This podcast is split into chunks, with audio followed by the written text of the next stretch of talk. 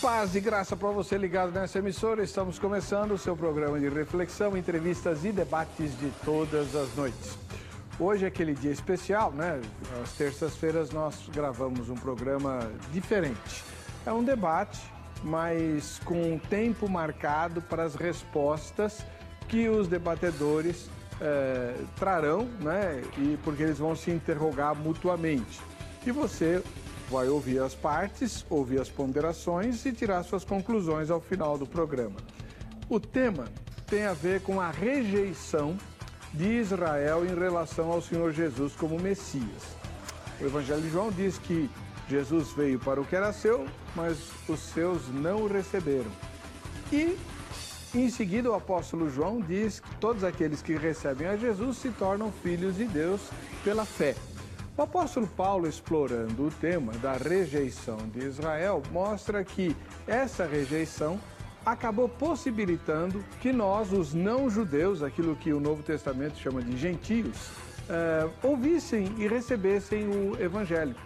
Né? O próprio Paulo se transformou no maior símbolo de evangelização entre os não-judeus, embora ele fosse judeu e como era judeu. Né? É, ele mesmo diz que era tradicionalíssimo, fariseu, hebreu de hebreus, né, da tribo de Benjamim e por aí vai. Bom, a questão é a seguinte: por que Israel rejeitou Jesus? Poxa, eles tinham sido é, chamados para ser povo de Deus desde os dias de Abraão. Abraão. Receberam a terra prometida a Abraão pelas mãos de Moisés e Josué, vários séculos depois. Né? Moisés receberam a lei, depois vieram os profetas trazendo um monte de informações a respeito da chegada do Messias. E quando o Senhor Jesus vem, eles com o Antigo Testamento todinho apontando para a chegada do Cristo, rejeitam a Jesus. Dá para explicar esse tipo de coisa? Alguns entendem que isso só ocorreu porque o próprio Deus endureceu o coração de Israel.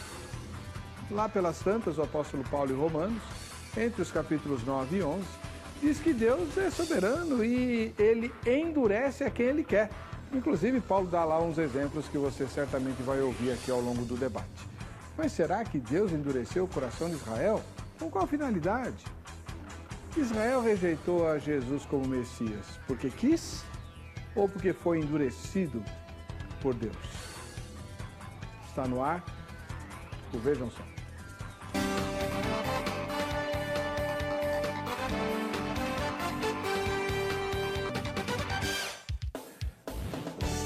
Olá, em nome da Academia Teológica da Graça de Deus, agrade e dou as boas-vindas a você ao programa Vejam Só. Hoje o tema é difícil, vai suscitar muita curiosidade e eu tenho certeza que você vai gostar bastante. E, vai gostar mais ainda se você for sorteado para ganhar os brindes de hoje. Para concorrer é o caminho de sempre. Vejam só.com.br, o site do programa, para você votar na enquete e se qualificar para os sorteios. Hoje, recebendo mais uma vez o pastor José Serafim, que já tem até fã-clube no, no programa Vejam Só, e na minha igreja também. Obrigado. Pastor José Serafim, seja bem-vindo, paz e graça. Paz e graça, muito obrigado, reverendo Weber. Sou eu que agradeço o programa, a honra de poder participar de um programa de tão alto nível como este. E oxalá que nós vamos contribuir para a edificação da fé de todos os nossos telespectadores. Posso mandar uma saudação para meus amigos? Lógico. Eu tenho bastante amigos que pedem para lembrar-me deles no programa. De fato, é honroso, não é? Pode falar. É, eu quero mandar uma saudação para os irmãos aí de Oeiras, do Pará, o irmão Carlos, sua esposa, a irmã Ivoneide, a família, a igreja, do, toda a Assembleia de Deus aí, o pastor, os demais irmãos. Quero mandar um abração para o Serjão, meu irmão lá de Jacareí, que está ligado, está nos assistindo. Um abraço, Serjão, Deus te abençoe. E pastor Moreno, meu amigo, pastor João, doutor João Batista, doutor Caramuru. Eu tenho a honra de estar trabalhando na Assembleia de Deus, Ministério do Belém, sob a presidência do pastor José Wellington Bezerra da Costa. Um abraço também ao querido pastor e eu acho a sua liderança e me deu condição de poder participar de programas tão importantes. E agradeço, Heber, você, a Ana, o programa, os funcionários. E prazer por conhecer o meu companheiro aí, o reverendo Nelson. Isso. Que vamos ter o prazer de conversar um pouco sobre o assunto, não é, reverendo? Amém. Foi um prazer conhecê-lo. Obrigado, pastor. Depois o pastor vai, vai ter um tempinho, no, no momento oportuno, para falar dos livros que ele escreveu, né? Muita gente me pergunta dos livros do pastor Serafim. Reverendo José, não, Reverendo Nelson Taibo Avidago Júnior. É assim mesmo que fala seu nome? Isso. É a segunda vez que ele vem ao programa. Se saiu muito bem na primeira e está voltando hoje. Ele é ministro da Igreja Presbiteriana do Brasil. Tudo bem com o senhor?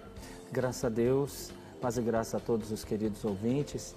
E ah, eu pensei que não ia voltar, porque não sou tão bom assim, como o pastor José e outros assistido, mas Deus abriu essa oportunidade, eu agradeço muito, pastor Hebe, e mando um abraço à Igreja Presbiteriana Unida de Suzano, a IPB, a primeira IPB ali em Suzano, que os irmãos que vão assistir o programa sejam edificados, né, e toda a audiência. Qual que é o endereço lá, irmão?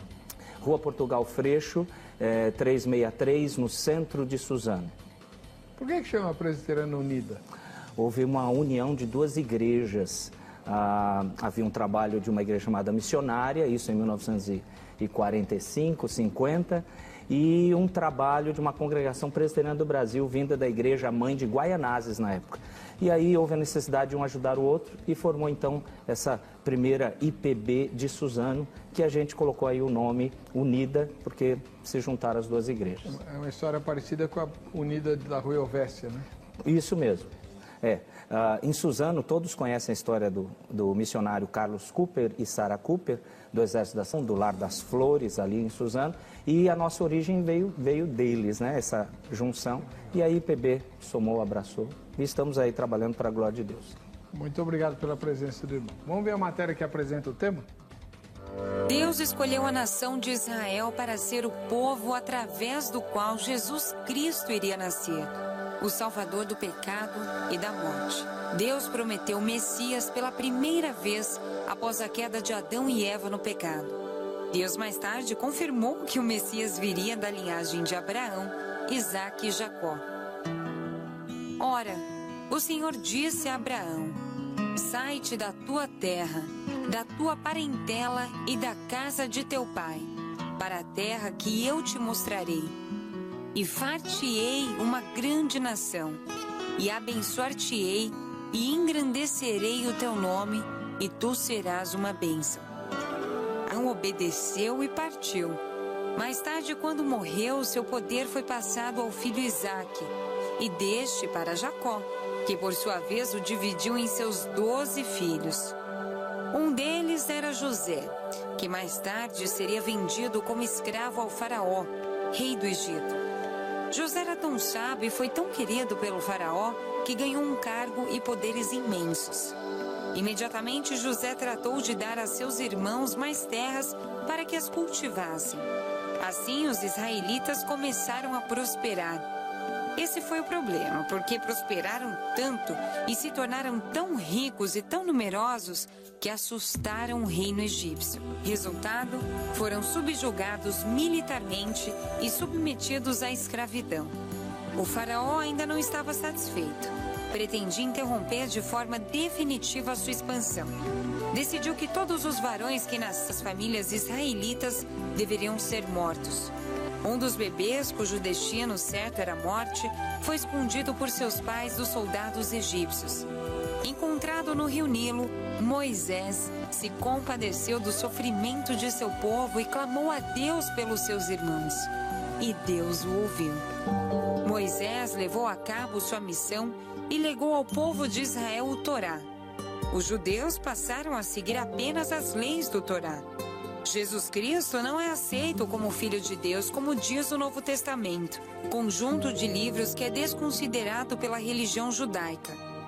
Por isso, o programa Vejam Só de hoje discute: Israel rejeitou o Messias porque quis ou por ter sido endurecido por Deus?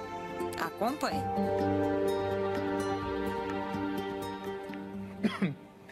Opa! Eita, eu gosto dessa tomada aí, né? O Serafim parece aqueles monumentos de Washington. O senhor não parece um presidente lá, ó? Então, olha. Foto do Serafim. né, reverendo? Com Bom, certeza. né? Pois é, você viu aí um resumo da história de Israel. Deus atuando o tempo inteiro com Israel, atuando, atuando, atuando. Israel só existe porque Deus quer. E aí, quando Deus manda o filho dele, Israel rejeita o filho. Como é que explica esse, esse, esse negócio, essa história? Bom, alguns dizem que Israel rejeitou Jesus como Messias porque foi endurecido por Deus. Outros dizem que não, foi porque Israel quis agir assim, foi incrédulo. Então nós temos dois irmãos aqui que vão discutir de forma, naquele debate com perguntas, esse, esse tema. Vamos conhecer agora qual é a posição que cada um deles vai defender. Começando com o mais velho, pastor José Serafim, ministro da Igreja Assembleia de Deus, lá do Ministério Belém. Pastor José Serafim, o senhor vai de posição hoje. É, nós vamos defender a tese de que Israel propositadamente quis endurecer o seu coração. Não foi Deus quem endureceu. Eles se endureceram porque quiseram propositadamente ou porque não entenderam. Na verdade, Israel esperava um Messias guerreiro que viesse como um valente guerreiro vencendo o exército romano e todos os inimigos e elevando o reino de Israel, como foi no dia de Davi e Salomão. Nunca pensariam que um menino nascido na manjedoura, de um casal pobre, profissão de carpinteiro, criado no, na região mais desprezada da Judéia, finalmente perseguido, morto na cruz pelos romanos, jamais puderam entender que esse seria o seu Messias. Quando as profecias falavam do sofrimento do Messias, eles tinham como profecias simbólicas, não literárias. Por isso não conseguiram entender o seu Messias. Não sabiam que ele vinha primeiro instituir um reino espiritual para depois reinar fisicamente. Muito obrigado, reverendo. É tão gostoso ouvir o pastor Serafim, né? Obrigado. Ah. Bom, o reverendo Nelson Taibo Avidago Júnior, né? ele é ministro da Igreja Presbiteriana do Brasil, pastoreia a Igreja Presbiteriana Unida em Suzano. O senhor vai defender qual ponto de vista, reverendo? Então, uh, olhando biblicamente, né, a posição reformada, calvinista, é que Deus é soberano sobre todas as circunstâncias e situações e desde o Antigo Testamento e por consequência no Novo, ah, o decreto de Deus, o propósito de Deus foi realmente fazer com que Israel rejeitasse o Messias, sem o qual a salvação não aconteceria. Ah, o pastor José está certíssimo quando afirma que Israel fez de propósito, exatamente. Só que o de propósito estava dentro do decreto soberano do Senhor, né? A gente entra naquele ponto que alguns acham complicado entre a soberania de Deus e a responsabilidade humana. E que com certeza nós vamos ter que tocar aqui de alguma forma, se o tempo assim nos der condição. Então, em resumo, uh, por que, que Israel rejeitou o Messias? Israel, vamos colocar o pressuposto, Israel nação. É, por que, que eles rejeitaram o Messias? Porque estava no decreto e propósito do Senhor desde antes da fundação do mundo. Então Deus endureceu Israel? Com certeza. Tá bom. Obrigado pela opinião do irmão. E a sua aí de casa qual que é? Vamos lá. É, para enquete. No vejamsó.com.br você vai encontrar a seguinte pergunta. Em sua opinião, Israel rejeitou o Messias, primeira resposta, por sua própria vontade. Então rejeitou porque quis. Segunda resposta, porque Deus lhe endureceu o coração. Deus endureceu o coração de Israel. Terceira resposta que é a minha, não sei, não sei. Não é nem nenhuma das anteriores, eu não sei e não sei mesmo. Vou ficar sabendo no final do programa, como você também, tá? Votou na enquete, você está concorrendo ao brinde da Agrade, que é esse relógio aí. Você vai ganhar esse relógio para saber que está passando da hora de você se, se aperfeiçoar, para servir melhor a Deus. Puxa vida, né? a obra de Deus carece de obreiros e de obreiras que, que, que se esforcem, que se esmerem no trabalho. O que, que você tem que fazer? Simplesmente pegar o telefone que está aparecendo na sua, anotar e amanhã No horário comercial, você liga para a Agrade, Academia Teológica da Graça de Deus, e se informa sobre as filiais próximas da sua casa. São mais de 600, então tem uma perto de você com o curso bíblico e com um monte de outros cursos que podem te ajudar. Os outros vai depender da filial, né? qual que tem, por exemplo, tem música, tem libras, tem capelania, evangelismo, tem um monte, teologia, enfim. O bíblico, curso bíblico, está presente em todas as filiais. Então, liga lá, 0 operadora 11 3115 0819, tá? Amanhã, agora não, mas amanhã no horário comercial você liga para a grade, tá bem? Falando em agrade, pastor José Serafim, o senhor quer falar dos seus livros, né? Se me permitir, eu te agradeço. Por favor. Pela graça de Deus, eu escrevi alguns livros. É, alguns irmãos têm me procurado através de e-mail. O senhor vai mostrar ali na 1, tá? Ah, aqui. Isso. Pois o livro não. o senhor mostra para ela. Ok. Aqui está o primeiro livro, Revelação do Apocalipse. Estamos na terceira edição. Se alguém ler esse livro atenciosamente, eu não vou dizer que fique um expert em Apocalipse, mas que abre bem a mente e abre. Ajuda bem a compreender. Deixa que eu seguro o livro. O senhor Ah, vai falando não. e eu mostro. Ah, porque- pois não, obrigado. Né? É, alguns assuntos polêmicos do Apocalipse. Quem são as duas testemunhas?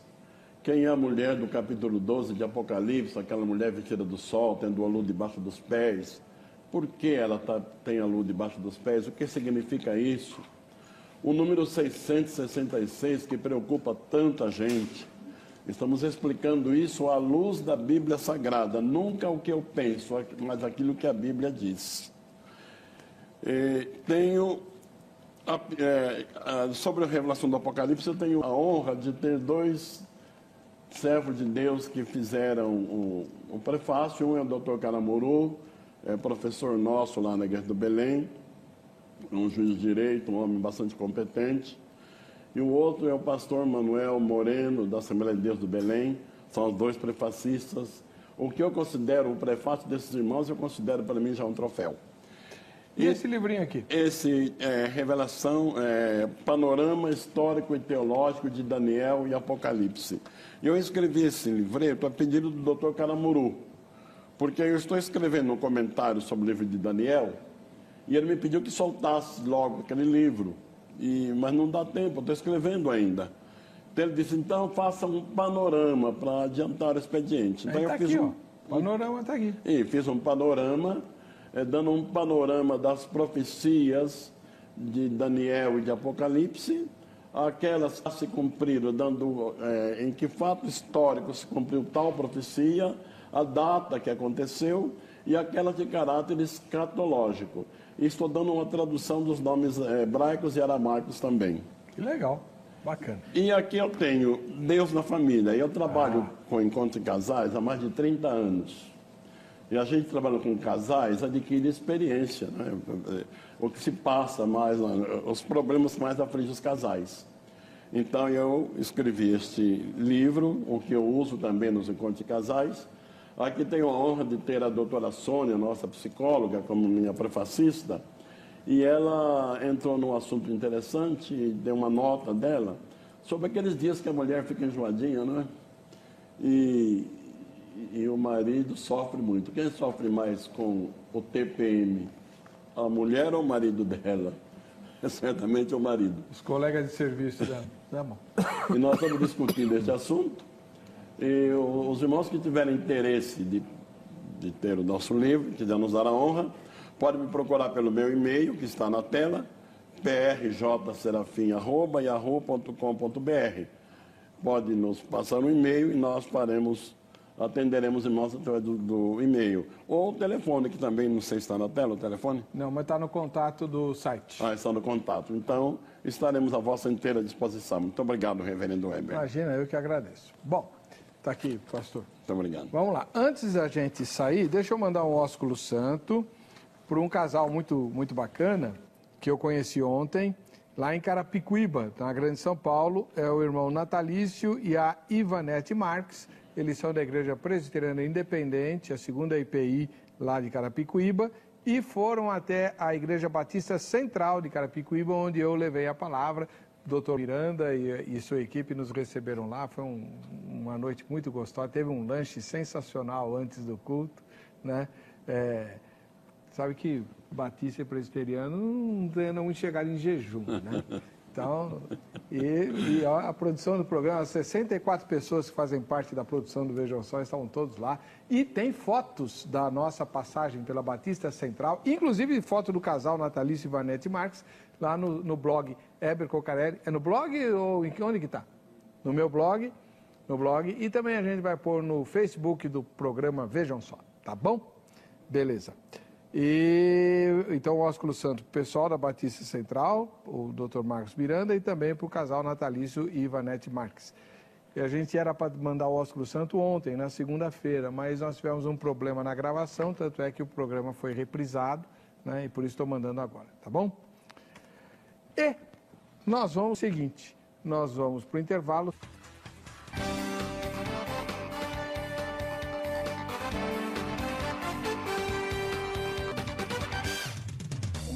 Muito bem, estamos de volta com o programa Vejam Só, hoje naquele formato diferente, né? O formato presidência. Olha só que tomada diferente nossa aí, legal.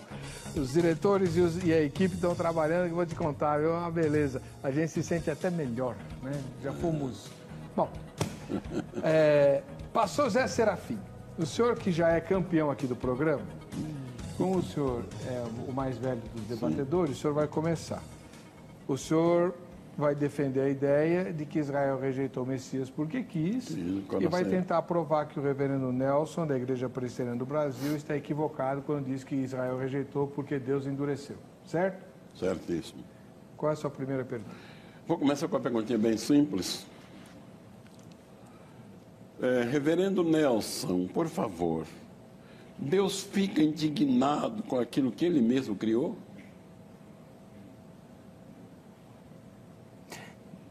Defina aonde o senhor está se baseando, só para eu entender. Deus, a minha pergunta é essa. Ele, né? Se Deus, é, é, foi ele que endureceu o coração de Israel. Sim. Ele fica indignado com aquilo que ele fez?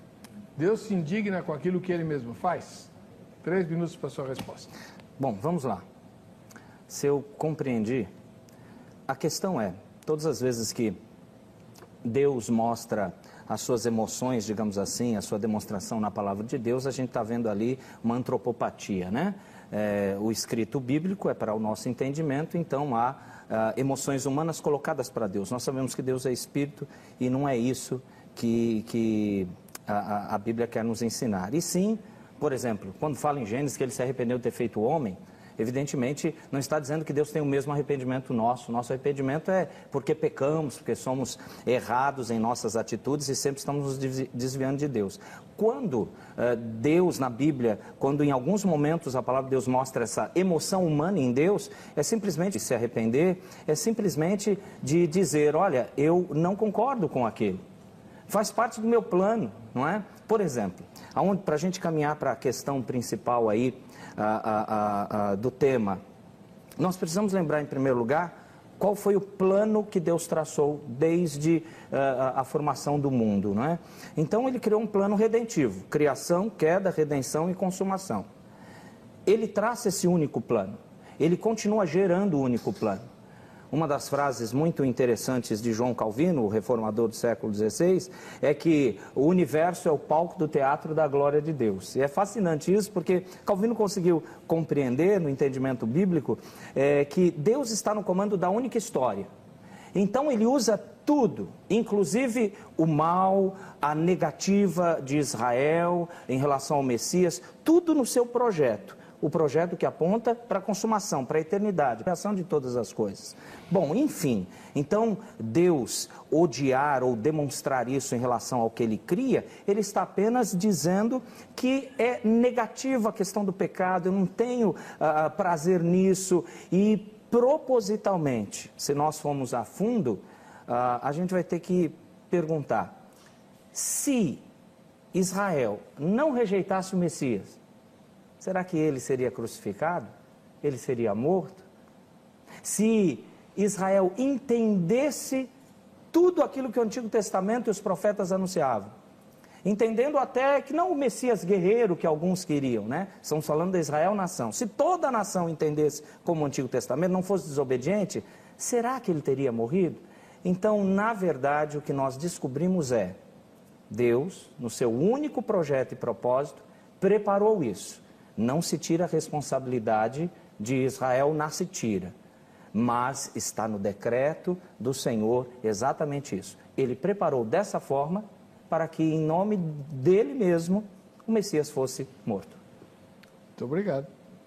Seus comentários, pastor Serafim. Pois não. É, o, o reverendo Nelson deu muita volta, e, mas eu me baseei a minha pergunta no Evangelho de Marcos, capítulo 3, especificamente o versículo 5. O, o tema é o seguinte: Jesus estava numa sinagoga no dia de sábado. E estava na sinagoga um homem da mão mirrada. E eles, os fariseus e doutores da lei, observando Jesus, se ele curaria no sábado. E ele, aí o versículo 5 diz: E Jesus, condoído, indignado com a dureza do seu coração. Se ele se indignou, não foi ele que endureceu. Senão ele ficaria até contente de ver o seu plano sendo realizado. Mas ele ficou indignado. Chamou o homem para o meio e disse: Estenda a tua mão. Primeiro ele perguntou: É lícito não sabe fazer bem ou fazer mal, dar a vida ou tirar a vida? E chamou o homem diante de todos, disse, estenda a tua mão, ele estendeu e ficou com a mão perfeita. Então, a minha pergunta foi baseada justamente nisso, porque se foi ele de quem endureceu o coração de Israel, e Israel em todos os sentidos mostrava-se endurecido contra Jesus e a sua obra, e Jesus ficou indignado, Jesus é Deus, foi ele o criador de todas as coisas. Ele se indignou com aquilo que ele fez, me parece que é um contrassenso se foi ele que criou essa situação, se foi ele que projetou que Israel ficasse endurecido, ele saberia perfeitamente que todos os seus dias rejeitaram por Israel, tudo que tanto a sua mensagem como suas obras. Olha, Jesus fez obras incontestáveis. Quando ele ressuscitou Lázaro com quatro dias de morto, quem podia contestar isso?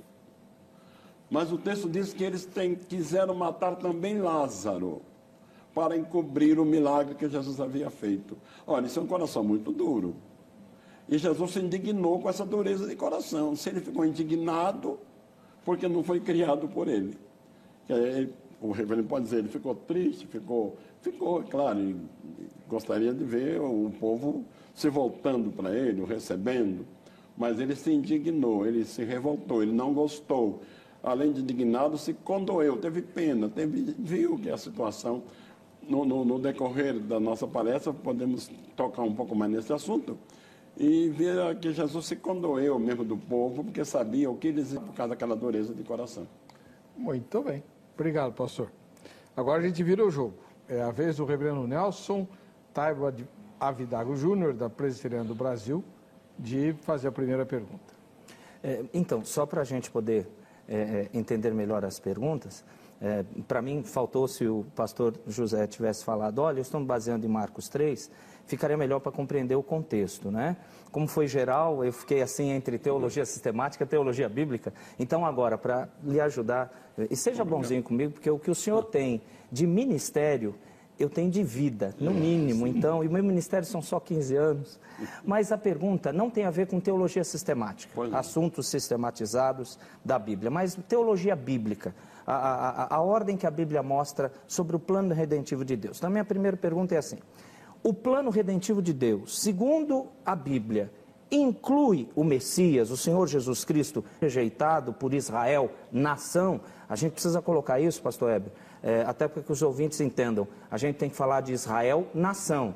Porque quando nós colocamos todo Israel no pacote, parece que nenhum israelita foi ou será convertido e salvo. E a gente tem os apóstolos, o próprio Senhor Jesus nasceu em Israel, e a, o apóstolo Paulo, etc, etc, que a gente pode num outro momento. Mas a pergunta é, repetindo, o plano redentivo de Deus, segundo a Bíblia, inclui o Messias, o Senhor Jesus, ser rejeitado por Israel, nação? O senhor entendeu a pergunta? Perfeitamente. Três minutos. É, reverendo Nelson, o senhor disse uma coisa que me chamou a atenção. É, a respeito da, da, do tipo da pergunta, não é? para tornar mais fácil para ser respondida. É, de fato, é, Deus sabedor do que, que ia acontecer, porque nada surpreende a Deus, né? Ele conhece as coisas antes que elas aconteçam. É, só para colocar melhor o assunto, quando Deus falou a respeito do, do rei, do rei que ordenou a volta de Israel para a sua pátria. Rei Ciro. Foi qual o nome do rei? Rei Ciro. Ciro, rei Ciro, obrigado, isso. rei. Ciro. Deus falou isso 210 anos antes do seu nascimento e 140 anos antes da destruição do templo. Exatamente. Não precisa as coisas acontecer para Deus saber o que vai acontecer. Deus falou a respeito do, de, do rei Josias que ele iria derrubar aqueles altares idólatras e queimar os ossos dos sacerdotes incrédulos. 360 anos antes de Josias nascer, que nem seus pais, nem seus avós existiam. Deus já o chamou por nome e aquilo que ele ia fazer. Uma coisa curiosa que eu já tive a oportunidade de falar até em algumas pregações que eu fiz. Quando Adão comeu o fruto proibido, será que Deus se assustou? Eu não esperava. Uhum. Nada, nada surpreende a Deus, Ele sabe de tudo. Então, tudo que Ele planeja, tudo que Ele faz, é baseado no seu próprio conhecimento. Ele sabia que Israel seria endurecido. No decorrer da nossa palestra, eu tenho alguns textos que vão comprovar isso daí. E sabendo aquilo que ia acontecer, ele já traçou seu plano. Mas não vamos pensar que se Israel aceitasse o Messias, foi essa a sua primeira colocação, ele seria crucificado se Israel o aceitasse, eh, ele seria morto se a nação de Israel o aceitasse. O irmão eh, eh, colocou, quando se fala de Israel, não se fala de indivíduo, fala da nação. Já tive a oportunidade de falar isso aqui algumas vezes. O apóstolo Paulo disse, então todo Israel será salvo, no capítulo 11, verso 26 de Romanos. Mas todo Israel não quer dizer todo israelita. Exatamente. Ele fala em caráter nacional, né? nacional. Então Deus sabia que tudo aquilo ia acontecer. E, portanto, ele deixou que o seu plano seguisse, porque mesmo para Israel endurecido, ele ainda tem um plano. É bem, legal. Obrigado. Três minutos para os seus comentários, pastor Reverendo Nelson. Então, exatamente esse é o ponto. O pastor José colocou, falando, na verdade, da presciência de Deus. E esse é o ponto principal. Na verdade, essa é a essência do nosso debate aqui. Presciência de Deus significa o quê? Ele olha o futuro e sabe tudo. Então, eu estou dizendo com essa explicação que a história, o ser humano, o que vai acontecer, Deus, na verdade, apenas sabe, porque ele olha o futuro. Então, Deus prevê o futuro. Se ele prevê o futuro, então tem uma outra força que ele não comanda, que vai fazer com que os acontecimentos ocorram e ele só olha o futuro. Mas presciência, biblicamente falando, e eu quero rapidamente mencionar alguns textos, a presciência bíblica é Deus decretando todas as coisas. Então ele é o Senhor da história. Ele escreveu o passado, o presente e o futuro. Ele conduz, né, na questão da história redentiva: criação, queda, redenção e consumação. Eu posso lembrar, por exemplo, as palavras do Senhor Jesus em Mateus 26, verso 24. O filho do homem vai como está escrito a seu respeito. Mas ai daquele por intermédio de quem o filho do homem está sendo traído. Melhor lhe fora não haver nascido. Está responsabilizando Judas Iscariotes pela traição, e esse momento de Mateus 26 é o mesmo de Marcos 14, 21 e Lucas 22, 22. Mas Jesus está. A, a minha entrega, a minha morte, já está decretada. Decretada não por alguém que olhou os fatos no futuro, mas uma presciência, um pré-conhecimento porque Deus traçou a história. E isso é a coisa que mais impacta o ser humano, porque quando nós olhamos ah, o que o pecado fez em nós, e a Bíblia diz que todos são pecadores, estamos longe, é, desgraçadamente longe da graça do Senhor, e por isso que ele precisa agir, a gente ouve isso e realmente fica impactado. Né? Como é que pode ah, ah, Deus não levar em conta a gente? Ele não vai levar em conta porque somos todos pecadores, desde Gênesis 3, desde que a queda aconteceu no ser humano. Então, incrivelmente, né, a, a, o que a palavra de Deus mostra, a gente vai ver isso em Atos 2, na pregação de Pedro, Atos 3, ele repete isso também, quando na verdade ele coloca, foi pelo decreto de Deus isso. A responsabilidade de Israel não é tirada, a gente precisa colocar, porque na verdade, se a gente conseguir der tempo de, de tocar nesse assunto, não há, há é, embates ou, ou conflitos entre soberania de Deus e a responsabilidade é, é, do homem. A responsabilidade de Israel foi colocada ali porque Deus, no seu propósito eterno, havia colocado dessa forma, decretado dessa forma, para ele realmente fazer tudo para a sua honra e para a sua glória. Como Paulo explica em Efésios capítulo 1, de 3 a 14, ele coloca tudo é, é, é, que Deus colocou antes mesmo da fundação do mundo, visa a sua própria glória, a sua exaltação. Então a gente precisa pontuar aqui: presciência é, Deus escreveu toda a história. Muito bem. Uma pergunta para cada lado já foi feita, respondida e comentada. Vamos para a segunda rodada agora. Pastor Serafim, o senhor tem a palavra para a segunda pergunta. Eu tenho uma perguntinha simples que o senhor já quase respondeu, só falta completar. Opa, que bom. que diferença existe entre presciência e predestinação? Compreendeu? A predestinação em relação à soteriologia, em relação à salvação? Geral. Geral? Geral. Misericórdia. Predestinação e presciência. Qual a diferença que existe? Três minutos. Muito bem. Presciência. Deus decretou todas as coisas antes da fundação do mundo. Ele comanda. O que está acontecendo é realmente o teatro dele ocorrendo. Ele é o diretor, ele é o senhor que comanda, ele é o artista principal e é aquele que vai levar toda a glória. Portanto, se não houvesse predestinação para a escolha daqueles que ele quis salvar, a maneira justa de Deus contra o pecado seria que todos iriam morrer e iriam para o inferno. Então Deus preparou essa tão grande salvação para que alguns, na sua graça, e nós louvamos a Deus por isso, pudessem alguns serem salvos. Então, Deus decreta todas as coisas, e dentro do seu decreto a predestinação está lá. E se ele não fizesse isso? Impossível alguém ser salvo. Aí a gente né, eh, tem que entrar um pouco nisso, nessa questão: o que, que o pecado fez com o ser humano? Ah, apenas abalou o, o ser humano em algumas das suas funções morais? Não, a Bíblia coloca para nós que é uma depravação total. Nada do ser humano é, é, é bom, é benéfico depois da queda. E como nós somos de origem de Adão e Eva, e depois do pecado deles, toda a raça humana, então, como eles representavam a raça humana, todos então pecaram, então nós só temos um jeito de receber salvação ou ser é, reconciliado com Deus, a partir dele mesmo ele vir, ele agir, não é? Ah, é engraçado, por exemplo, dentro desse ponto, eu creio que dá para a gente relembrar, por exemplo, é o Salmo 65, é, no Salmo 65, versículo 5, eu acho, ele diz assim, isso, não, 65, 4, né? É, é, é, Bem-aventurado aquele a quem tu escolhes, aproximas de ti, para que assista nos teus átrios.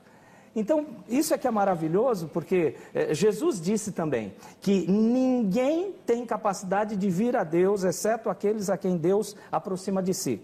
João 6, 44 e 45, conforme até Jeremias capítulo 3 ou Oséias capítulo 11, verso 4. Então, ah, por que isso? Por que essa necessidade? Infelizmente, o pecado nos separou plenamente do Senhor. E esse pecado e toda a queda está dentro daquele plano redentivo do Senhor que a gente vê ao longo da Bíblia. Né? A criação, queda, restauração ou, ou, ou, ou redenção e a consumação. Então, presciência, Deus escreveu toda essa história. Se ele não fizesse isso, e portanto não incluísse num dos seus decretos a predestinação, ninguém seria salvo. Ah, então todos iriam para o inferno? Sim. E Deus continuaria sendo justo e Senhor absoluto, porque ele não precisa de nada, ele nem criou o único e o ser humano e o planeta Terra por consequência, porque necessitava de alguma coisa. Ele sempre foi pleno no seu amor trinitário, completo, mas ele quis demonstrar para o louvor da sua glória, ele quis estender a sua graça e criou o ser humano. Muito bem. Seus comentários, pastor Serafim. Pois não. Predestinação e presciência. Presciência nos fala que Deus conhece as coisas antes que elas aconteçam, como já falamos na resposta anterior. Se nós admitirmos a, a doutrina de que Deus predestinou alguns para a salvação, outros para a perdição, Quer dizer que aqueles que não forem escolhidos, eles estão condenados irremediavelmente. Nós vamos ter que acreditar num Deus injusto e num Deus parcial. Mas está escrito que Deus não acepção de pessoas. Ele ama todos da mesma forma. Nós não podemos admitir que Deus tenha criado o homem um robô, já criado para ser manipulado sem direito de, de, de ter uma opção. Deus criou um ser inteligente, pensante e com direito de tomar decisões. E o importante é que Deus não viola o direito do homem de tomar as suas decisões. Quando o reverendo citou o caso de Judas Iscariotes, que traiu o Senhor, e o Senhor disse que melhor seria para o tal não ter nascido, que haveria um traidor, a, a profecia já disse. Já houve até um caso com Davi, quando seu amigo Eitofel o traiu, ele foi considerado como uma figura do Judas Iscariotes. Mas não estava exatamente marcado o Judas Iscariotes. Os doze podiam cometer aquilo. Pedro correu risco, Jesus falou, Satanás pediu para ser andar contigo e eu roguei por ti. E ele rogou também por Judas, porque ele não queria que ninguém se perdesse, mas um se perdeu porque quis. Até eu acho interessante esse comentário. Eu li um livro tão curioso sobre isso, eu não me lembro o nome do autor, eu era muito jovem quando li, não sabia valorizar bem as coisas ainda. Mas me lembro da, da, da, do, do, tema, da discussão. O, o, nome do livro é Os Amigos de Jesus. O que, que todos os judeus esperavam, inclusive os discípulos? Que Jesus estabelecesse um reino. Eles até já disputavam a posição no reino. Né? Certamente Judas dizia, eu vou ser ministro da Fazenda, porque eu, tenho a bolsa, né? eu tenho a bolsa. Né? Mas quando ele viu que o plano deles não ia dar certo, Jesus está dizendo que ia voltar para o Pai, ia morrer, ia ser crucificado. Parece que houve uma decepção entre ele, Judas esperto como é, mexer com o dinheiro, disse, esse negócio de menos não vai existir coisa nenhuma. E ele sabia que Jesus já tinha escapado muitas vezes da mão do judeu. Ele falou: vou dar um golpe de mestre. Eu vendo ele, recebo dinheiro, na hora necessária ele escapa, como está acostumado, e se não pegar o problema deles, mas eu recebi o meu. Mas não deu certo. tá certo. Boa. Bom, vamos para a segunda pergunta do reverendo Nelson Taibo Avidago Júnior, da Presbiteriana do Brasil. Então vamos lá, já que a gente, o, o pastor José, tocou na questão da soberania de Deus e da liberdade humana, né, eu iria fazer essa pergunta depois, então vou colocar agora porque já levantamos a lebre, né? Então vamos lá. Pastor, admitir que o Messias foi rejeitado porque Israel, nação, não o quis, tem a ver diretamente com a responsabilidade humana e, por consequência, o livre-arbítrio? Claro, claro que tem responsabilidade, sim. Eles rejeitaram Jesus porque quiseram rejeitar. Eles endureceram o coração propositadamente. Então, eles têm enorme responsabilidade. Como todo ser humano é responsável. Não vamos dizer que Deus é o responsável pela perdição de alguém. Alguém se perde, Israel se perdeu, ou, não se perdeu, rejeitou seu Messias, sendo inteiramente responsável. Até aquela palavra mal falada que falaram diante de Pilatos, o sangue dele caia sobre nós, sobre nossos filhos. Parece que foi tão pesada, não é? Parece que pagaram caro e estão pagando ainda. Mas eu gostaria de emendar nesse assunto, dizendo que se Israel aceitasse o seu Messias, crescem nele como seu Messias, não ia impedir a salvação do gentio. Porque já no tempo do judeu, um gentio podia se tornar judeu. Ele tinha que fazer circuncisão, cumprir toda a lei de Israel, até quando eles se desviaram completamente, Jesus censurando os escribas e fariseus, no capítulo 23 de Mateus, disse: Ai de vós, escribas e fariseus hipócritas, que atravessais o mar para fazer um prosélito, e depois de o ter desfeito, tornais filho do inferno duas vezes mais do que vós. Porque o sentido aí não era apenas o temor a Deus, mas era, um, uma, era uma religiosidade apenas. E, e o que eles queriam fazer. Pois bem, vamos supor que Israel tivesse aceitado o seu Messias. ele seria crucificado, porque Roma estava dominando na época. E, e, e o judeu não tinha um exército para fazer frente aos romanos, nem Jesus aceitaria isso.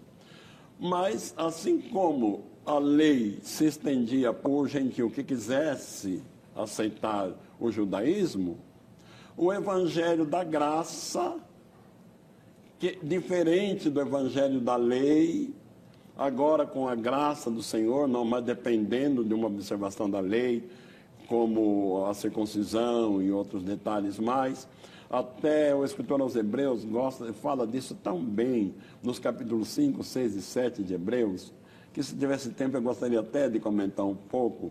Porque Jesus é sumo sacerdote, não segundo a ordem de Melquisedeque, mas segundo a ordem de Arão. Se fosse segundo a ordem de Melquisedeque, nós tínhamos que nos circuncidar para ser salvos. Ao contrário, né? Se fosse é, de Arão. É, de, de, Arão. É, de Arão. Mas sendo da ordem de Melquisedeque, nós estamos livres e salvos pela graça do Senhor Jesus Cristo. Portanto, a aceitação de Israel não ia impedir a salvação do gentio. Assim como a aceitação do gentio não impede a salvação do judeu, porque Paulo disse em Romanos 11, 26, assim todo Israel será salvo. Amém. Seus comentários, reverendo Nelson, aceitou a resposta? Sim, é, entendi compreendi. É, eu não posso responder em cima da, do que poderia ter sido, né? Que a gente ia discutir, por exemplo, que Pilatos falou assim: olha, eu não vejo nada contra esse inocente. Então, bem provável, mas essa é cogitação, ele não seria crucificado. Bom, se Jesus não seria crucificado, aí é, sem derramamento de sangue não há remissão. Bom, não dá para responder em cima disso. São cogitações que a gente estava mencionando. Vamos direto ao ponto.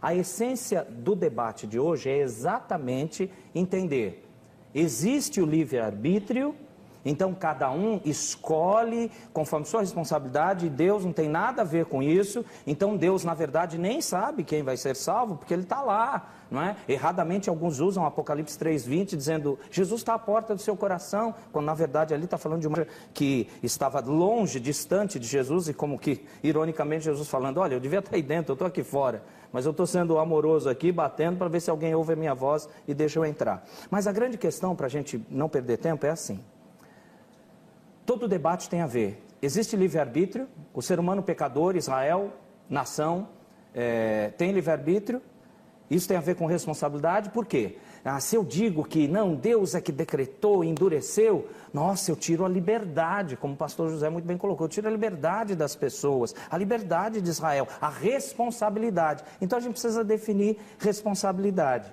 Então, responsabilidade, biblicamente falando, é simplesmente um sinônimo de prestar contas. Significa que nós devemos responder diante de Deus, o juiz, por cada uma das nossas ações. Isso quer dizer o quê?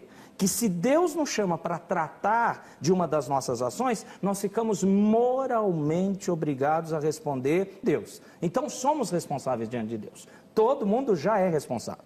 Então a Escritura não usa esse termo abstrato, né, a responsabilidade, você não encontra essa palavra, mas o fato é de que nós seremos, no final de tudo, chamados, a, a, a, de acordo com a, palavra de Deus, chamados ao juízo diante do Senhor. Então, o que é responsabilidade? Vou tentar rapidinho falar. Primeiro, nós somos responsáveis diante de Deus porque Ele é o Criador e nós somos criatura. Então eu não preciso dizer, ah, ah eu tenho que ser, é, tem que ter livre-arbítrio para Israel ser responsabilizado. Não, é simplesmente uma criatura, é responsabilizado. Segundo lugar, nós somos responsáveis diante de Deus porque Deus é o ponto de referência moral para aquilo que é certo e aquilo que é errado. Não somos nós. Então não adianta, olha, eu preciso ter um livre-arbítrio para culpar Israel ou todos os pecadores de serem condenados ao inferno. Não, não, não. Simplesmente porque o ponto moral é Deus, a referência moral é Ele, não somos nós.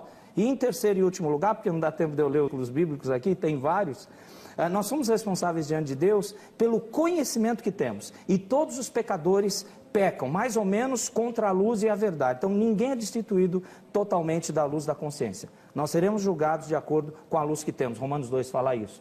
Então a questão é simplesmente: se eu tenho que admitir que tem livre-arbítrio, para então responsabilizar alguém, ah, eu estou tirando que Deus não está no controle. Porque há responsabilidade. Todos têm responsabilidade. Muito bem. Duas perguntas foram feitas para cada lado, respondidas e comentadas. No próximo bloco, eles farão a última pergunta deles, né, mutuamente, e tem uma pergunta que foi gravada pela nossa equipe de reportagem que eles também responderão. Sai daí.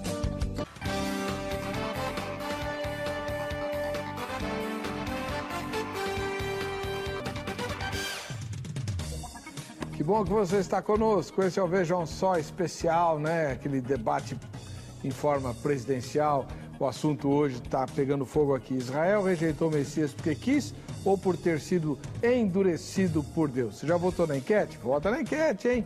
Para você poder concorrer aos sorteios que a gente vai fazer aqui. Nós vamos agora para a terceira e última pergunta que foi elaborada pelo pastor José Serafim, ministro da Igreja Assembleia de Deus, Ministério Belém.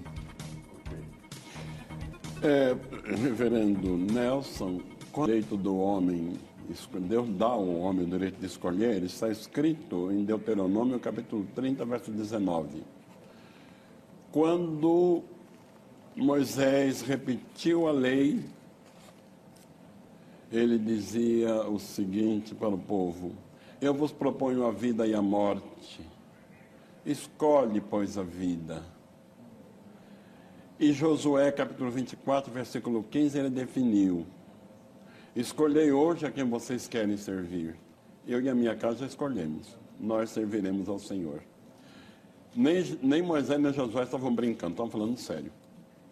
E se deram para ele a oportunidade de escolher, porque eles podiam escolher. Não, nós vamos servir os, os, os ídolos. Bem, como de fato acabaram optando, né? Mas disseram, vamos, nós serviremos ao Senhor. Muito bem, então eu tomo testemunho contra vocês. Mas a minha pergunta é a seguinte: se for Deus quem endureceu o coração de Israel, por que ele lamenta esse endurecimento? Ele lamenta esse endurecimento? Sim. Tá. O senhor entendeu a pergunta? Sim. Três minutos. Simples, de trás para frente. Por que, que ele lamenta? Deus vai lamentar toda a desobediência e todo o pecado do ser humano, como ele deixa claro naquele antropopatismo que falamos antes, né? Dar sentimento para Deus é, que é humano, é, quando ele diz que se arrepende de ter feito uma, o ser humano, claro que ele não se arrepende, dizendo, ah, fiz um plano errado, é, Jesus Cristo tem que entrar em ação, é o plano B. Não existe plano B para Deus. O único verdadeiro plano A que vai por toda a eternidade. Muito bem, então Deus tem que mostrar o seu lamento, e isso a Bíblia deixa claro para nós, é, é, é pela qual a palavra é o único meio de crermos no Senhor Jesus, ah, ah, Romanos 10, 17, né? A fé vem pelo ouvir, ouvir da pregação da palavra de Cristo. Então Deus coloca claramente em escritura para demonstrar: eu lamento o pecado, eu lamento, não tenho prazer na morte do ímpio, ele fala, mas que ele se converta. O apóstolo Paulo diz isso nas cartas a Timóteo. Mas o próprio Deus sabe. É Jesus dizendo em João 6: só vai vir a mim aquele que o Pai me der. Se o Pai não dá, não tem jeito. Por quê? Aí é que está. Não está sendo arrancada a responsabilidade. Todos são responsáveis porque todos são pecadores. A grande coisa de Deus é exatamente ele vir resgatar, ele vir preparar a obra de Cristo, ele conduzir toda a história que ele mesmo fez, porque ele é Senhor. Nós precisamos ter a coragem de chamar Deus de Senhor absoluto. E ser Senhor absoluto é conduzir todas as coisas, porque nós não temos esse poder. Agora, voltando, dá tempo? Acho que dá tempo. Ah, o pastor mencionou dois textos. Ah, agora sim dá para ajudar com, com contexto bíblico. Vamos lá, 1 minuto e 17, vamos ver. Se, eu vou tentar pegar Josué 17, que eu creio que é mais fácil. Não, 17, Quando, 24. 24, Josué 24, a partir do 14. É, o contexto diz assim: Agora, pois, temei ao Senhor e serviu com integridade e com fidelidade. Deitai fora os deuses aos quais serviram vossos pais, da além do Eufrates ou no Egito, e servi ao Senhor. Porém, agora aqui é a questão da escolha, verso 15. Porém, se vos parece mal servir ao Senhor, escolhei hoje a quem servais. Vamos prestar atenção em quem que Josué está falando para o povo escolher. Isso é textual. Escolhei hoje a quem servais. Se aos deuses a quem serviram vossos pais que estavam da além do Eufrates, ou aos deuses dos amorreus que cuja terra habitais. Eu e minha casa serviremos o Senhor. Textualmente, é só ler a Escritura. Josué não coloca Deus, a escolha. Vocês escolhem as porcarias que vocês quiserem. O Deus tal ou o Deus tal. De tal lugar ou de tal lugar. Eu sei de uma coisa, nós sabemos a verdade. Eu e minha casa serviremos ao Senhor.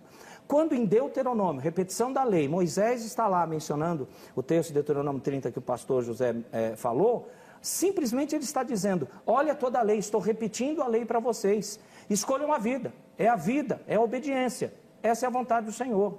Mas em nenhum momento ele está dizendo: olha, é, é, agora, então vocês têm esse poder. Se Deus não suscitasse isso no coração deles, e de fato para muitos não suscitou, não houve a obediência. Nós dependemos totalmente da ação de Deus e isso que se chama graça, dar ao pecador o que ele não merece.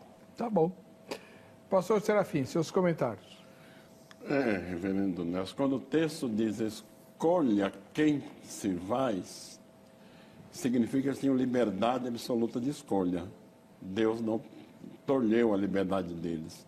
Josué fez uma descrição do que Deus havia feito, de tanto Moisés como Josué. Deus os tirou do Egito, Deus abriu o mar vermelho, sustentou no deserto, e agora vai atravessar o Jordão e possuir a terra. Vocês têm direito de escolha. Ele mostrou as consequências de escolher a Deus ou os ídolos. O povo podia, se ele mandou escolher, ele tinha direito de escolher. É textual também. Escolha é escolha. Quer dizer, opto por, por um, opto por dois. Era o direito que eles tinham. Portanto, se eles tinham esse direito, eles podiam fazer. Com relação a Deus lamentar o endurecimento de coração, está escrito em Deuteronômio, capítulo, é, capítulo 30, capítulo 5, verso 27 a 29. Quando Moisés leu a lei para o povo, repetição da lei, e o povo disse: tornou a repetir aquilo que o Senhor mandou, nós faremos e obedeceremos, nós cumpriremos. Fale tu com Deus e não nós. Deus, quando ouviu aquilo, disse a Moisés: O povo falou bem, Moisés, eu gostei do que eles falaram. Quem dera que o coração deles fosse assim. Deus não falou que se arrependeu de nada, disse, quem dera. Quando, o que significa a expressão quem dera? Fosse melhor. Eu gostaria mas Deus não força. E entre a vontade de Deus e a vontade de Israel, prevaleceu a vontade de Israel. Está escrito lá, é, em Lucas capítulo 3, verso 37, quando Jesus dizia a Jerusalém: Eu quis ajuntar os teus filhos, galinhas juntos, os pintinhos debaixo das asas, mas vocês não quiseram. Se vocês não quiseram, eu lhe dei liberdade. Agora vão pagar o preço dessa rejeição. Quando Jesus levava a cruz, que as mulheres iam chorando atrás, disse: Filha de Jerusalém, não chorai por mim, mas chorai por, vossos, por vós mesmas e por vossos filhos, porque sabe que daí a 40 anos aquelas crianças seriam soldados que iriam morrer na guerra contra os romanos. Então, Jesus disse: Eu quis juntar vocês, era meu propósito mas não obriguei. Eu convidei, mas vocês não quiseram. Não querendo, sofram as consequências. Muito bem. Agora é a vez do reverendo Nelson fazer a terceira e última pergunta dele. Eu, eu sempre. Eu sempre... Oi? Sua pergunta. Vamos lá. Faltou essa aqui. O Antigo Testamento, pastor José, quando fala do Messias, menciona uma incerteza quanto à morte do Messias por ter sido rejeitado por Israel nação ou mostra isso como fato decretado por Deus desde toda a eternidade? Não há a menor sombra de dúvida que desde o desde que aquele cordeiro que foi morto para vestir Adão e Eva já falava da morte de Jesus todo o Velho Testamento, Isaías 53, Salmo 22, Salmo 69, são textos que falam claramente da morte do Senhor. Não quer dizer aí que Deus decretou que Israel rejeitasse Israel. Não quer dizer, quer dizer que a presciência de Deus já sabia o que ia acontecer.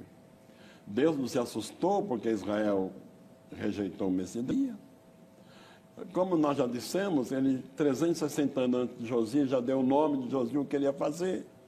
210 an anos antes de nascer o rei Ciro, ele deu o nome dele e falou o que ele ia fazer.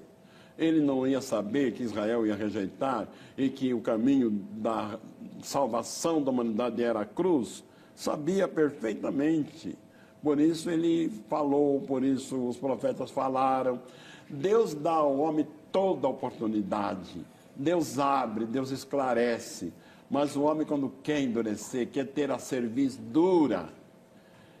Dá tempo de contar uma experiência? Claro. Sim, é interessante. Eu ouvi do, de um gideão internacional. Um médico muito famoso no Ceará, muito rico e muito ah, respeitado. Alguns crentes foram visitá-lo e perguntou, doutor, o senhor acredita que Deus existe? Porque eu sou Deus. Ah, o senhor é Deus? Sou. Tá bom. Foram embora. Esse homem tinha três fazendas e um jardim, e eh, na, na mansão dele, aquele jardim bonito. A esposa disse para ele, olha, eu vou passar um dia na uma das nossas fazendas, mas amanhã vai vir o jardineiro aqui para cuidar do nosso jardim. Tá bom, pode ir, tranquilo. E ele acordou de manhã com o barulho do jardim, e ele se preparou, se vestiu, tal, pegou sua maleta de médico e foi saindo. Quando ele estava andando no meio da sala, ele caiu de repente desmaiado. Perdeu a voz. Ele só ficou com a visão e o ouvido, e não perdeu a mente. E caído, ele orou. Se aqueles homens me falaram que existe um Deus, e esse Deus mandar que esse jardineiro entre aqui para me socorrer, eu vou crer nele. Esse homem nunca tinha entrado na casa do médico. Ele acabou de pensar isso, a porta abria, entrou o jardineiro. Viu o médico caído. Levantou o médico, cuidou dele, chamou a ambulância tal, né? Foi socorrido. Quando ele sarou, ele pôs uma placa enorme lá em frente à clínica dele. Só o Senhor é Deus. Amém. Glória a Deus. Muito bom. Reverendo Nelson, três minutos para o senhor comentar. Então vamos lá. Nós voltamos para o mesmo ponto do que é presciência. E agora, é, é, como a gente já três vezes tocamos nisso, é, a gente precisa ser bem claro. Se eu creio que presciência é Deus olhar o futuro, então tem outra força além de Deus comandando. Se tem outra força, Deus não é o único Senhor. Não dá para ter outra posição. Não tem como. Ah, ele viu. Ele viu o quê? As coisas que iam ocorrer. Quem comanda essas coisas que iam ocorrer? Ah, elas ocorrem porque o ser humano é plenamente livre. Então eu não tenho um Deus que controla todas as coisas. Quando eu leio o Antigo Testamento, né, ah, eu vejo, por exemplo, que o Antigo Testamento prediz claramente a vinda de Cristo e o que iria ocorrer. Prediz não porque Deus olhou o futuro, mas porque ele escreveu. E na verdade, a, a, a, a, existência de pecadores serem salvos é porque Deus decretou. Senão ninguém poderia ser salvo. Isaías 7,14: O Senhor mesmo vos dará um sinal. Uma virgem vai conceber. Isaías 9,6: Um menino vos nasceu. Seu nome será maravilhoso conselho, Deus forte, Pai da eternidade, príncipe da paz. Miqueias 5,2: Tu, Belém Efrata, é pequena dos milhares de Judá, de ti que me sairá aquele que há de reinar Israel. Quanto ao ministério e à morte de Jesus, Zacarias 9,9: Alegra-te muito, ó filha de Sião, exulta, ó filho de Jerusalém. Eis que vem, de ti, vem a ti o teu rei. Ele é justo, traz a salvação, ele é humilde, vem montado sobre jumento, jumentinho. O Salmo 22, pois cães me rodeiam, é, um ajuntamento de malfeitores me cerca, transpassaram-me as mãos e os pés. Bom, até agora, é, sem falar de Isaías 53, até agora não é um Deus que olhou uma outra força, pré-ciência. Ele decretou. Se eu admito, eu tenho que repetir isso agora, porque é, é muito sério essa questão. Parece que Deus não tem poder de salvar, depende do homem. Tem um nome, eu detesto usar termos teológicos, mas tem um nome teológico para isso. É sinergismo. Sinergismo é o ser humano tem que dar um passo em direção a Deus e Deus dá um passo em direção ao homem. Não pode, não existe isso, porque o ser humano é totalmente depravado. Se Deus não atropelar a nossa vontade e vir e regenerar, regenerar o coração pelo meio que ele criou, a pregação do Evangelho, ninguém será salvo. Isaías 53 fala exatamente de todo o sofrimento, morte do Senhor Jesus. Isso não é Deus adivinhando ou olhando, ele decretou assim. E para a gente terminar, Isaías 50, Zacarias 12, 10, Efésios capítulo 1. Quando a gente pega Efésios capítulo 1, o apóstolo Paulo, que foi judeu, zeloso, rabino, fariseu até, quando ele mesmo escreve Efésios capítulo 1, e como o texto era longo, eu não transcrevi nas minhas anotações, mas Efésios capítulo 1, eu peço que os ouvintes leiam nas suas casas, a partir do verso 3, 3 a 14, é só vou ler.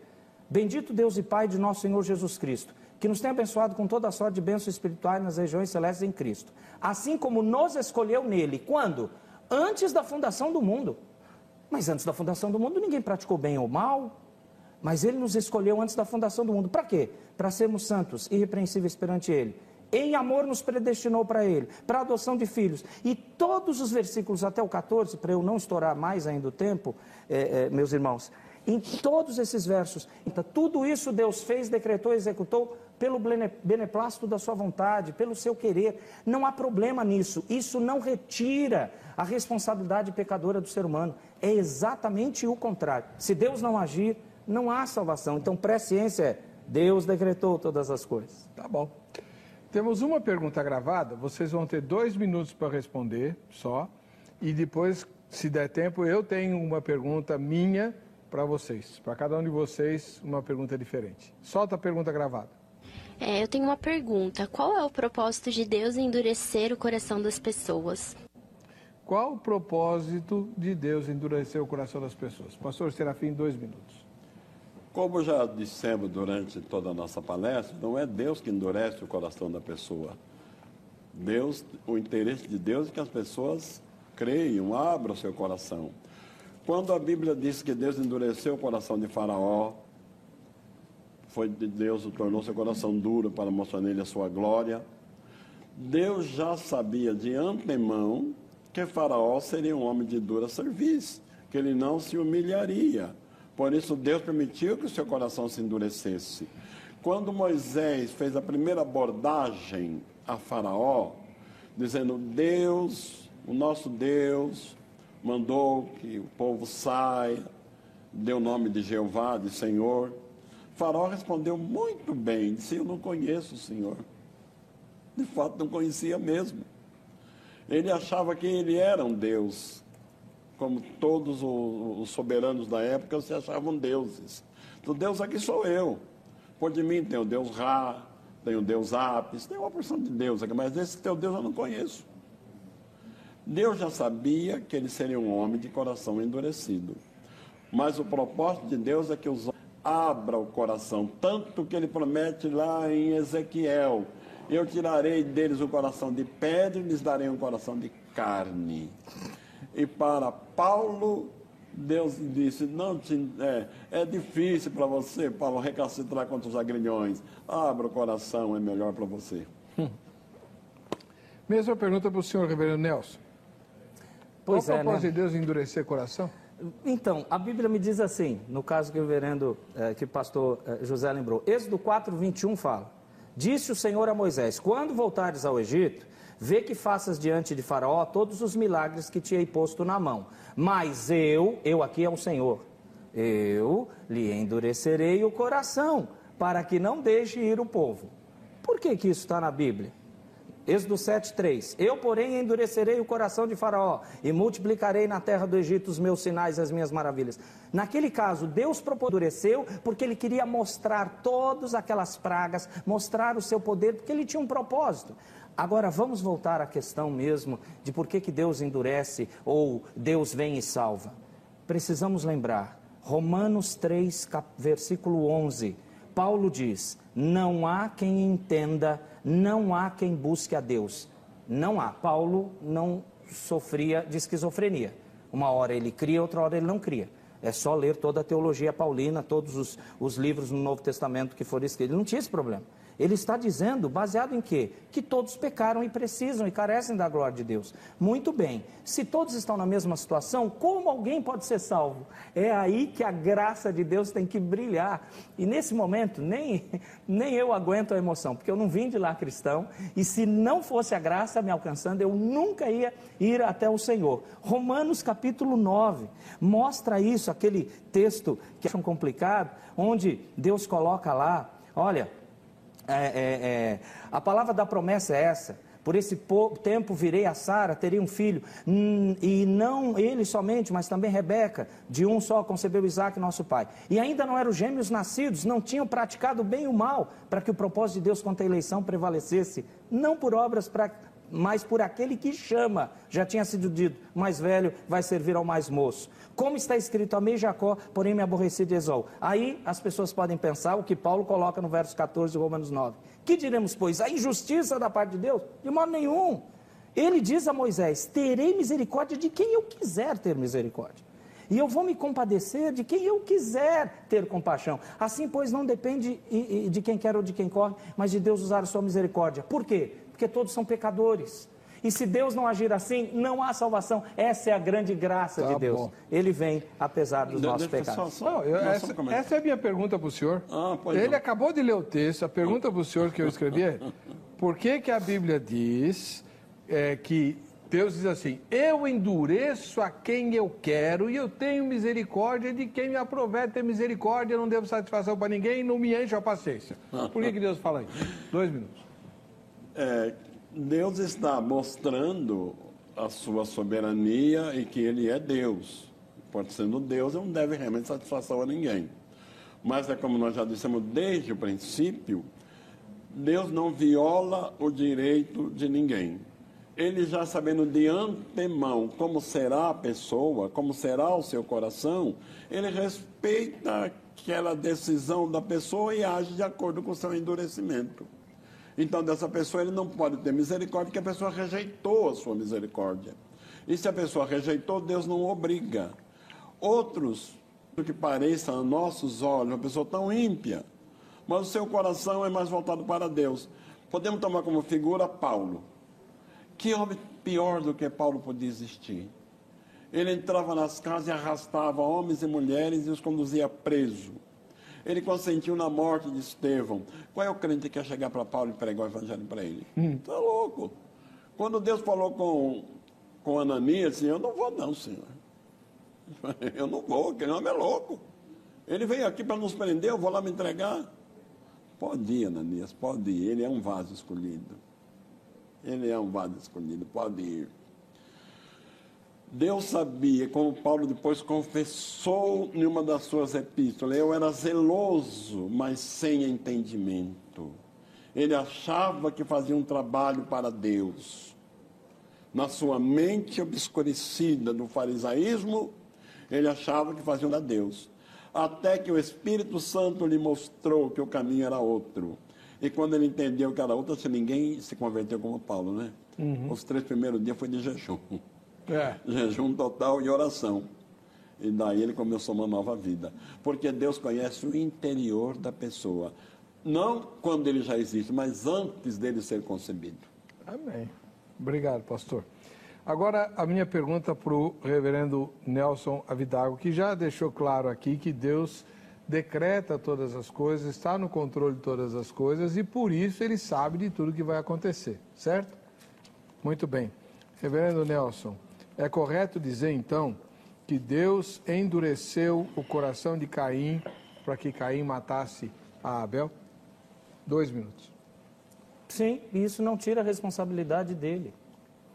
Uh, a nossa luta aqui é exatamente achar, eu preciso preservar o ano de ele ser culpado do pecado. E preservar, para alguns, significa eles têm que ter livre-arbítrio.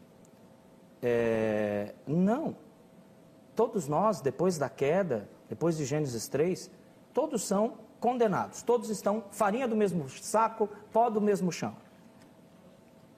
O que acontece? Caim matando. Deus ainda fala com ele: olha, o pecado jaz à porta, cumpre a ti dominá-lo. Deus avisa, ele é responsável. Mas o fato aconteceu sim.